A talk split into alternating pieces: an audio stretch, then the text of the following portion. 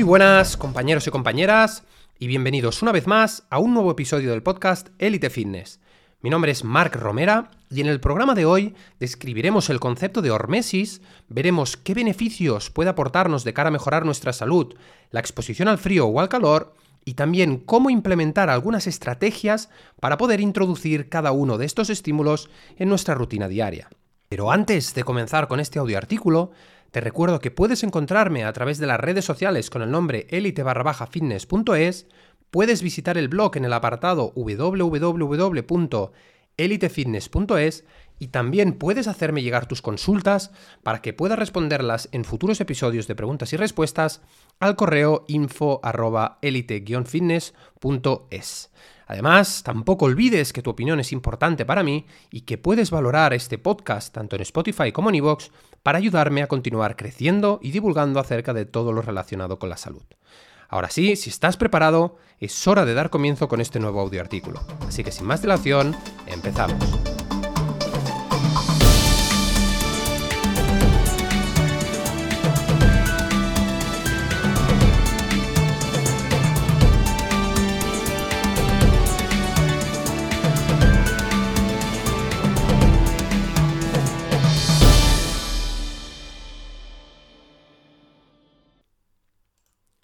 Lo largo de la evolución, prácticamente todos los organismos vivos han tenido que adaptarse a condiciones y agentes adversos muy diferentes para lograr sobrevivir, por lo que han desarrollado diversos y complejos mecanismos para lidiar con ellos.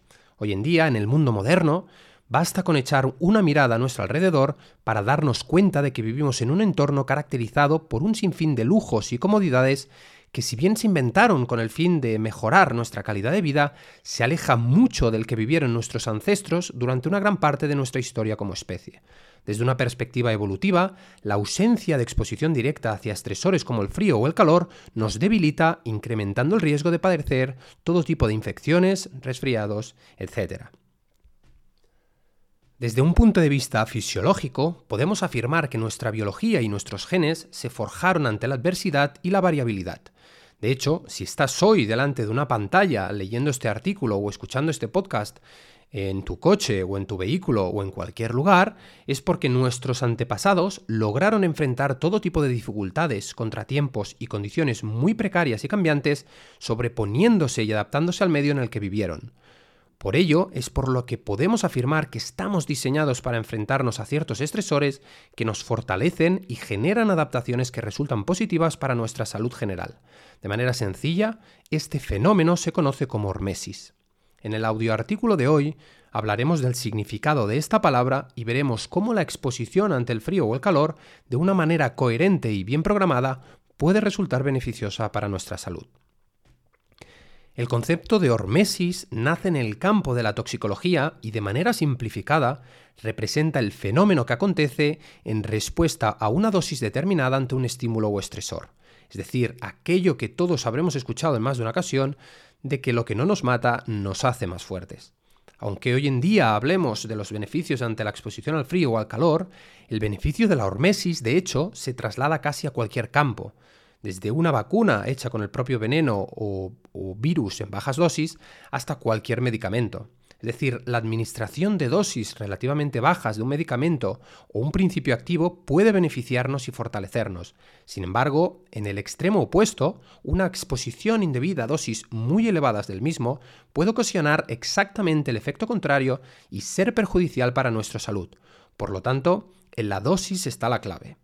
Pongamos por ejemplo el consumo de café. Si bien una o dos tazas al día en sujetos sanos puede aportar numerosos beneficios para la salud en general, el consumo desmesurado de esta bebida en personas que no tengan cierto nivel de tolerancia al principio activo de la cafeína puede acarrear peligrosas consecuencias. Lo mismo sucede con el sol. Si bien el sol, del que hablaremos en numerosas ocasiones en el blog, es una fuente de información imprescindible para la vida y una exposición medida y coherente puede aportarnos grandes beneficios, exponernos a las 13 horas del mediodía un día caluroso de verano sin habernos adaptado previamente y sin protección puede quemarnos y ocasionarnos severos perjuicios. Una vez dicho lo anterior y volviendo al tema principal, Nuestros antepasados, los Homo sapiens cazadores recolectores de los que hemos evolucionado, contaban con poco más que pieles de animales como abrigo, cavernas salvajes e inexploradas como refugio y hogueras hechas a bases de ramas de arbustos cuando las condiciones lo permitían para tratar de combatir el frío cuando anochecía. Hoy en día, por el contrario, en el mundo desarrollado en el que vivimos, resulta extraño e inusual para la mayoría ver a alguien que no disponga de calefacción en su hogar para soportar las bajas temperaturas durante el invierno o de aire acondicionado para contrarrestar los efectos del calor abrasador del sol en verano. Incluso una gran cantidad de automóviles disponen de calefacción en los asientos o en el volante. También podemos ver coches de alta gama que cuentan con asientos refrigerados y climatizadores para ajustar la temperatura en verano. En ese sentido, podemos decir que las nuevas tecnologías que nos permiten tener el control de la naturaleza nos alejan también de tener el control sobre nuestro propio cuerpo, motivándonos a vivir permanentemente en una amplia zona de confort térmico. De hecho, la monotonía térmica nos hace, por ejemplo, gastar menos calorías, convirtiéndose, según concluyen multitud de estudios, en una causa adicional de la epidemia de la obesidad. No se trata de vivir siempre incómodos, sino de enfrentar pequeños desafíos diarios para aumentar nuestra tolerancia y salir fortalecidos, evitando que se atrofie nuestra fisiología. Y es precisamente de eso de lo que trata la hormesis. En ese sentido, el frío fue y ha sido siempre un gran estresor y viejo conocido para nuestros genes que tuvieron que enfrentar durante las cuatro glaciaciones que caracterizaron el periodo geológico del Pleistoceno durante el Paleolítico. Nuestros ancestros pudieron adaptarse a los cambios climáticos que trajeron las glaciaciones, tanto en las praderas africanas como en los bosques de Asia Oriental, en la tundra y bosque de Europa o en los valles americanos. Este entorno en transformación imponía diversas formas de adaptación según las distintas áreas ocupadas. No obstante, en contrapartida, hoy en día vivimos en un ambiente térmico besogénico que nos priva de los múltiples beneficios que nos puede aportar el frío del que vamos a hablar a continuación. Exposición al frío. Debo decir que todavía a día de hoy, después de muchos años, lo recuerdo como si fuera el primer día.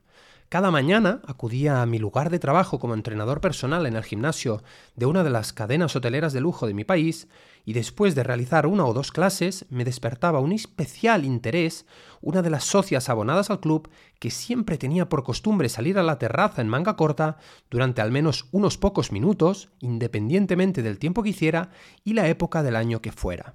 Si hacía calor, la mujer realizaba su entrenamiento y después paseaba por la terraza como de costumbre. Sin embargo, si hacía un frío inaguantable o incluso nevaba, aquella mujer practicaba exactamente el mismo ritual.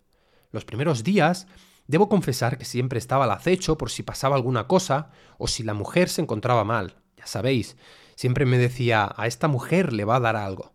Sin embargo, a medida que pasaban los días y sin poder salir de mi propio asombro, al ver que ni un día de los más de siete años que trabajé en aquel lugar se resfrió o le ocurrió algo peor. Me acerqué a ella entonces y le pregunté, Edith, ¿cómo lo haces? Es decir, ¿dónde está el secreto? Y todavía recuerdo lo que ella me respondió. En realidad llevo haciendo esto durante más de 50 años y nunca he dejado de hacerlo.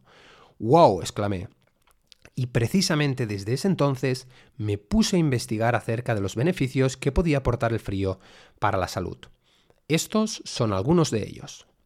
Para empezar, el frío ha demostrado elevar la adiponectina, que es una hormona sensibilizadora a la insulina y antiinflamatoria secretada por el tejido adiposo, que tiene además un inmenso potencial como objetivo terapéutico de una multitud de enfermedades relacionadas con la obesidad, incluida la diabetes de tipo 2, la aterosclerosis y las enfermedades cardiovasculares. Por otra parte, el frío ha demostrado elevar también significativamente el metabolismo, facilitando incluso la oxidación de ácidos grasos. También es conocido su poderoso efecto en nuestro organismo en la producción de calor al elevar la termogénesis. Además de lo anterior, el frío ha demostrado mejorar la sensibilidad a la insulina, aunque evidentemente no vaya a compensar los excesos de una mala alimentación. El frío eleva nuestro foco cognitivo y nuestra atención a la vez que mejora nuestro estado de ánimo al elevar los niveles de catecolaminas, es decir, noradrenalina, adrenalina y dopamina, unas hormonas que actúan como neurotransmisores en nuestro cerebro y que tienen una importante función en la respuesta de lucha-huida ante una amenaza. Igual que el calor, el frío también libera proteínas de choque térmico. Una de las más estudiadas es la RB, M3 que en animales tiene un papel neuroprotector. Según indican también algunas investigaciones, la exposición al frío podría presentar beneficios en la disminución de la inflamación sistémica de bajo grado. Además, por último, el frío potencia y fortalece significativamente nuestro sistema inmune. Sin duda, después de un tiempo de investigación, entendí por qué Edith llevaba años sin coger un resfriado común. ¿Coincidencia? Yo no lo creo. Cuando aportamos a nuestros genes lo que esperan de nosotros y reconocen hábitos que han resultado inherentes en nuestras células a lo largo de millones de años de evolución, solo podemos encontrarnos con el camino de la salud y alejarnos de la enfermedad. Por eso este artículo no trata de motivarnos a batir el récord del propio Wim actual poseedor de más de 26 récords Guinness por realizar hazañas increíbles bajo el hielo, sino de exponernos con cierta frecuencia a estímulos como el frío o el calor en contacto directo con nuestro cuerpo para fortalecer precisamente nuestro cuerpo, nuestro sistema inmune, nuestra mente e incluso también nuestro espíritu. Según palabras del propio Winghoff, cuyos métodos han sido probados y reconocidos por la ciencia, si elegimos siempre la comodidad, nunca aprenderemos las profundas capacidades de nuestra mente y nuestro cuerpo. Winghoff, considerado por muchos como el hombre del hielo, ha logrado hitos tan asombrosos como sumergirse en el hielo por casi dos horas, correr una maratón completa sin agua en el desierto de Namib, escalar el monte Kilimanjaro y el monte Everest con tan solo un pantalón corto, nadar 66 metros por debajo del hielo, correr medio maratón sobre el círculo polar ártico totalmente descalzo y utilizando solo también un pantalón corto. Incluso en su página web, el propio hombre de hielo indica que debido a que usamos ropa y controlamos artificialmente las temperaturas en el hogar y en el trabajo, hemos reducido en gran medida la estimulación natural de nuestros cuerpos, atrofiando los antiguos mecanismos relacionados con nuestra supervivencia y función básica. Debido a que estas capas fisiológicas más profundas ya no se disparan, nuestros cuerpos ya no están en contacto con ese poder interno. Ahora, la pregunta que seguramente te hagas sea ¿y cómo puedo poner en práctica los principios de la hormesis exponiéndome al frío de una manera adecuada? Veámoslo a continuación a través de algunos consejos.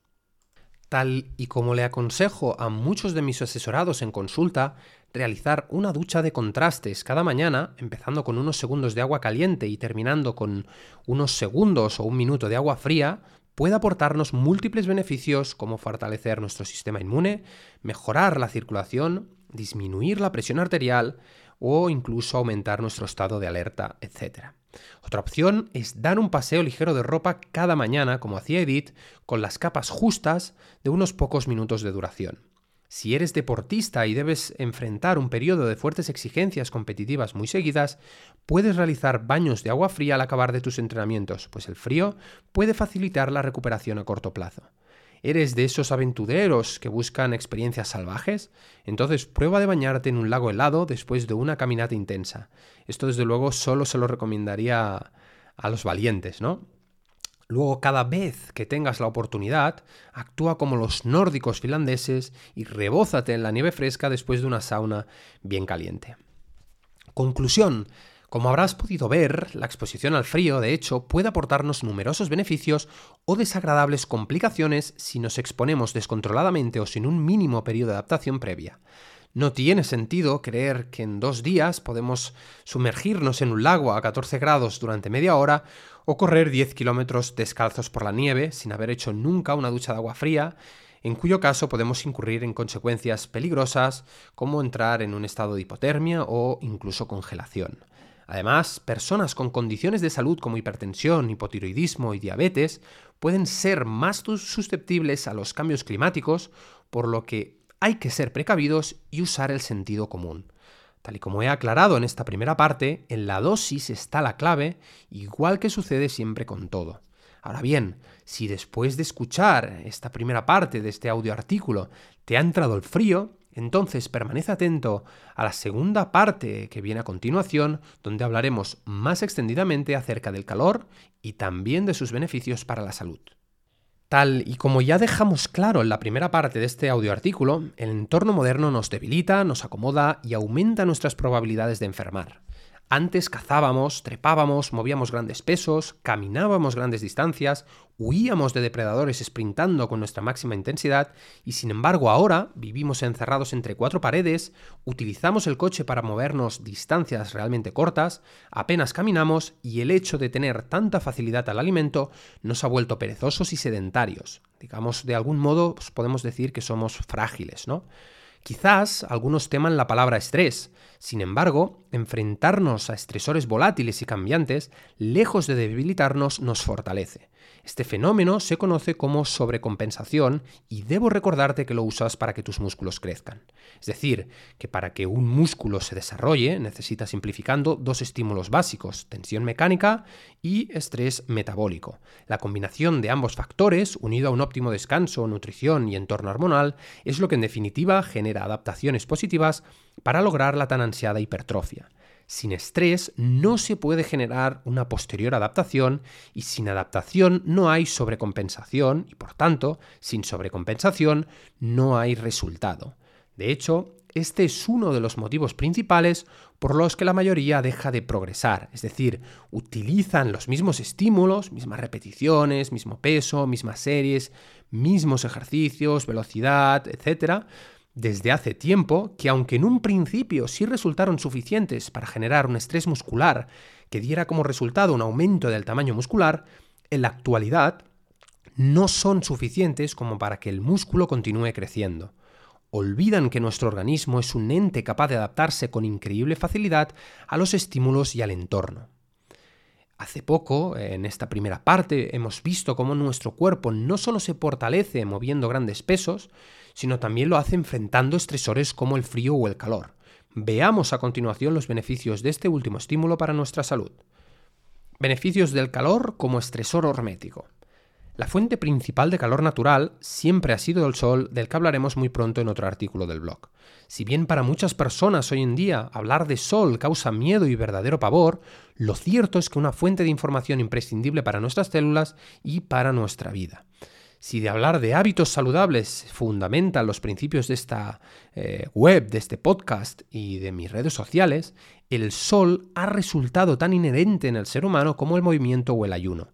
El sol, por ejemplo, refuerza nuestro sistema inmune, interviene en nuestro cronoequilibrio, es decir, el equilibrio de nuestros ritmos circadianos, favorece un mejor descanso, mejora nuestro estado de ánimo, en parte gracias a la elevación de serotonina, resulta fundamental para la síntesis de vitamina D e incluso reduce el riesgo de enfermedad cardiovascular. Y, desde luego no es broma.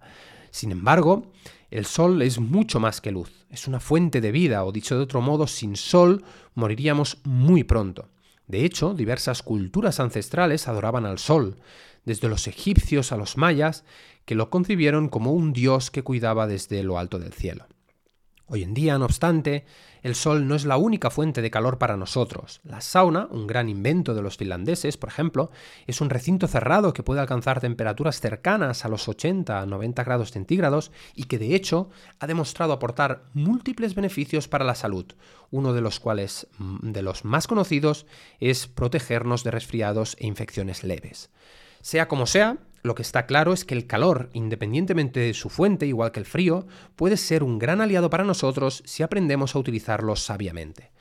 Estas son algunas de las ventajas que puede aportarnos el calor.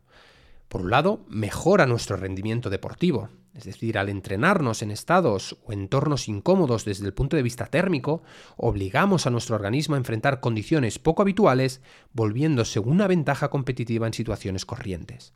Por otro lado, mejora la termorregulación, Contrariamente al mito extendido en el viejo mundo del fitness de que envolverse en papel de celofán puede ayudarnos a perder más grasa, puede ocasionar justamente todo lo contrario y perjudicar a nuestra capacidad innata para regular la temperatura, haciéndonos sentir fríos en ambientes relativamente calurosos. Aunque en verano lo odiemos, la sudoración nos beneficia infinitamente.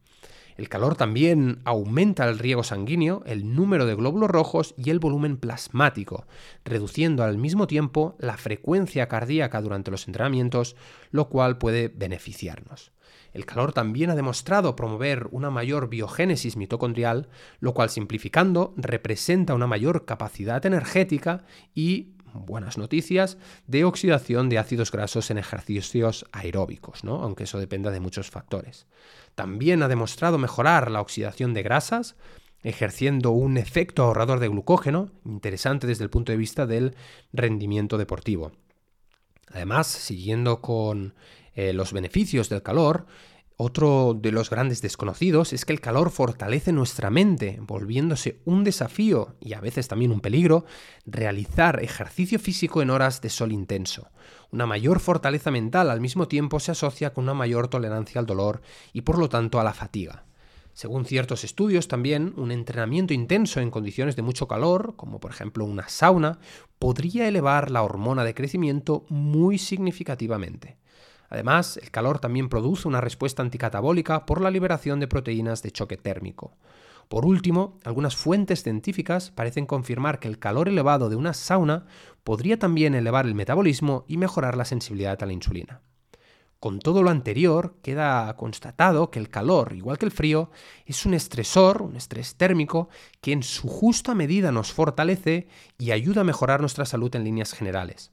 Como es lógico, no podemos esperar milagros si, por ejemplo, llevamos una vida sedentaria, no comemos de manera saludable acorde a nuestras necesidades y dormimos mal. No obstante, algo es siempre mejor que nada y cuando se trata de salud, cada pequeño detalle suma. Otro detalle importante que debe tenerse en cuenta cuando hablamos del sol y del calor es la hidratación. Una cosa es exponerse a un estrés térmico durante un breve periodo de tiempo y tomando ciertas precauciones a la hora de reponer líquidos y minerales, y otra, desde luego, es hacerlo de manera descontrolada y durante un largo periodo de tiempo. Al final, resulta lógico ser precavido y recomendar exponerse al sol abrasador durante cuatro horas de ejercicio intenso en verano sin tomar precauciones sería insensato y peligroso por parte de cualquiera, tal y como siempre abogo en mis redes sociales, coherencia y contexto. Por otra parte, cuando nos exponemos al sol, sudamos en respuesta al calor a través de la transpiración. El sudor es la manera en la que el cuerpo baja su temperatura y disipa el calor. El sistema nervioso actúa automáticamente en las glándulas sudoríparas cuando la temperatura corporal aumenta. Junto con la orina, el sudor es una vía de salida de toxinas y sustancias de desecho como la urea y el ácido láctico. Son muchos los minerales esenciales para nuestro metabolismo.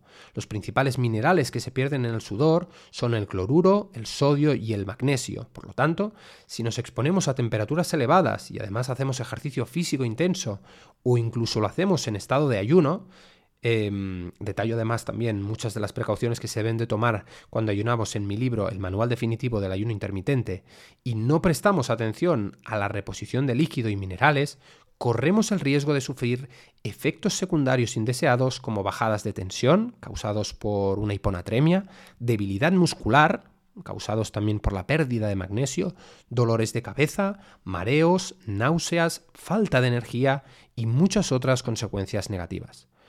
Resulta acertado, pues, hacer especial énfasis en estos detalles. Nada que no se pueda solucionar añadiendo una ampolla de quintón hipertónico a un litro y medio de agua o simplemente adicionando una o dos cucharaditas de sal marina o sal rosa a tu bidón de agua habitual. Conclusión. Todos somos conscientes que la exposición prolongada a una situación de estrés resulta perjudicial para la salud. Sin embargo, en pequeñas dosis y en su justa medida, el estrés, de hecho, tal y como hemos visto en ambas partes de este audioartículo, puede tener el efecto contrario y ser beneficioso. Esto sucede gracias al fenómeno hormético. Como hemos descrito, este concepto hace referencia a las adaptaciones beneficiosas que los seres vivos experimentan para sobrevivir a las situaciones adversas que soportan debidas a los cambios eh, que el medio ambiente que les rodea sufre constantemente. Esto, más allá de un concepto que puede ayudarnos a entender cómo evolucionamos hasta los seres que somos actualmente, también tiene que ver con nuestra capacidad de adaptación o situaciones que no son las ideales y cómo nuestro organismo realiza los cambios necesarios para afrontarlos. La exposición al frío o al calor, junto con otros factores como la suciedad, y sí, sí, has escuchado bien, resultan no solo beneficiosos, sino necesarios para recuperar la fortaleza inmune que en antaño nos predecía. A partir de hoy puedes decidir desarrollar tu fortaleza mental implementando tan solo el hábito de realizar una ducha de contrastes, empezando por ejemplo, como te he dicho, con unos segundos de agua caliente y terminando con eh, medio minuto de agua fría, o también puedes beneficiarte de todo lo que pueda aportarte la sauna al menos un par o tres veces por semana. Sea como sea, recuerda que todo es cuestión de hábitos y que en tiempos difíciles no sobrevive el más fuerte, sino el que mejor se adapta al cambio. Así pues, espero que te haya gustado el programa de hoy. Te invito a que puedas compartirlo con aquellos amigos o familiares que estén interesados en conocer todo lo relacionado con la salud y quisiera despedir este episodio dándote las gracias por tu apoyo y recordándote que puedes valorar este podcast si deseas ayudarme a continuar creciendo. Nos vemos muy pronto.